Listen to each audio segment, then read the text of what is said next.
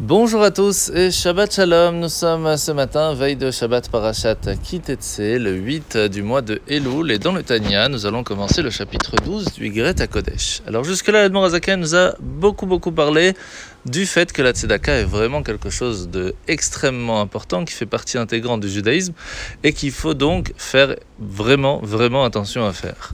Aujourd'hui, Edmond Azaken va nous ramener un verset qui nous explique que lorsque l'on fait un acte de tzedaka, cela amène la paix.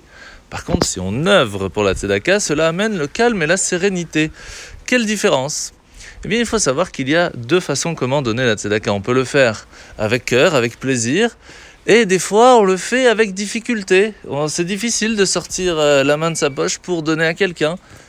Et bien sûr, nous allons apprendre que lorsque c'est difficile, eh bien, c'est encore plus beau, c'est encore plus fort parce qu'on aura fait un effort pour en fin de compte aider son prochain.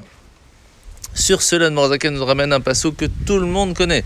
Ose shalom mimromav. Où il y a shalom aleinu, ve'alkol Israël, ve'imo amen. Ce verset, si on le traduit, cela veut dire faire la paix dans les cieux. Pourquoi doit-on faire la paix dans les cieux? Il faut savoir qu'il y a différents anges dont un qui va s'occuper de la partie de bonté, qui est plutôt l'eau, et l'autre de sévérité, qui est plutôt le feu. Et si on regarde, l'eau et le feu ne sont pas vraiment compatibles. Et pourtant, nous allons pouvoir réussir à faire la paix entre les deux. Comment est-il possible de le faire cela?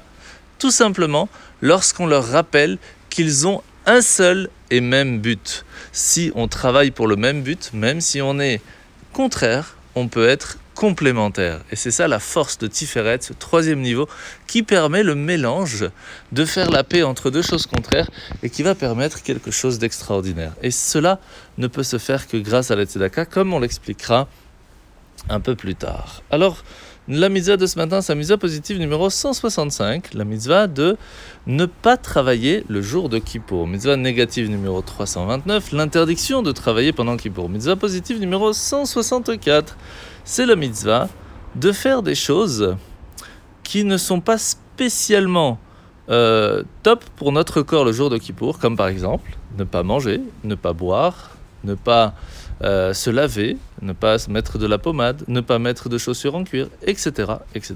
Mitzvah négative numéro 196-196, l'interdiction de manger le jour de Yom Kippour.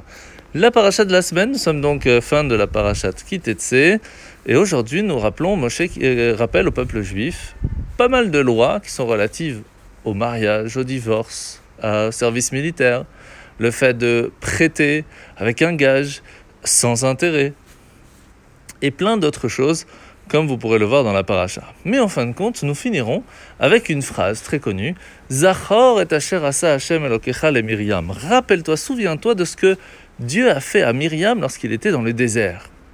il faut savoir qu'est-ce qui s'est passé.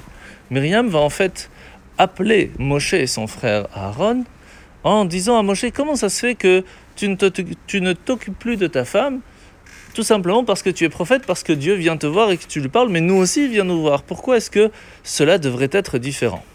En fin de compte, il y avait une différence et c'est Dieu lui-même qui va expliquer cela à Myriam en lui disant que Myriam, elle était appelée à un certain moment, donc elle devait se purifier pour être prêt à recevoir la parole divine. Par contre, Moshe, c'était tout le temps. Ce qui fait qu'il était plus difficile pour lui de trouver un moment spécifique pour se purifier. Il devait être pur à chaque instant. La question qu'on pourrait se poser, c'est Myriam en fin de compte. Elle n'a rien dit d'inapproprié. Elle n'a fait qu'exprimer sa désapprobation de sa conduite. Et en plus, elle lui a fait plus ou moins en privé. Il n'y avait que son frère Aaron à côté.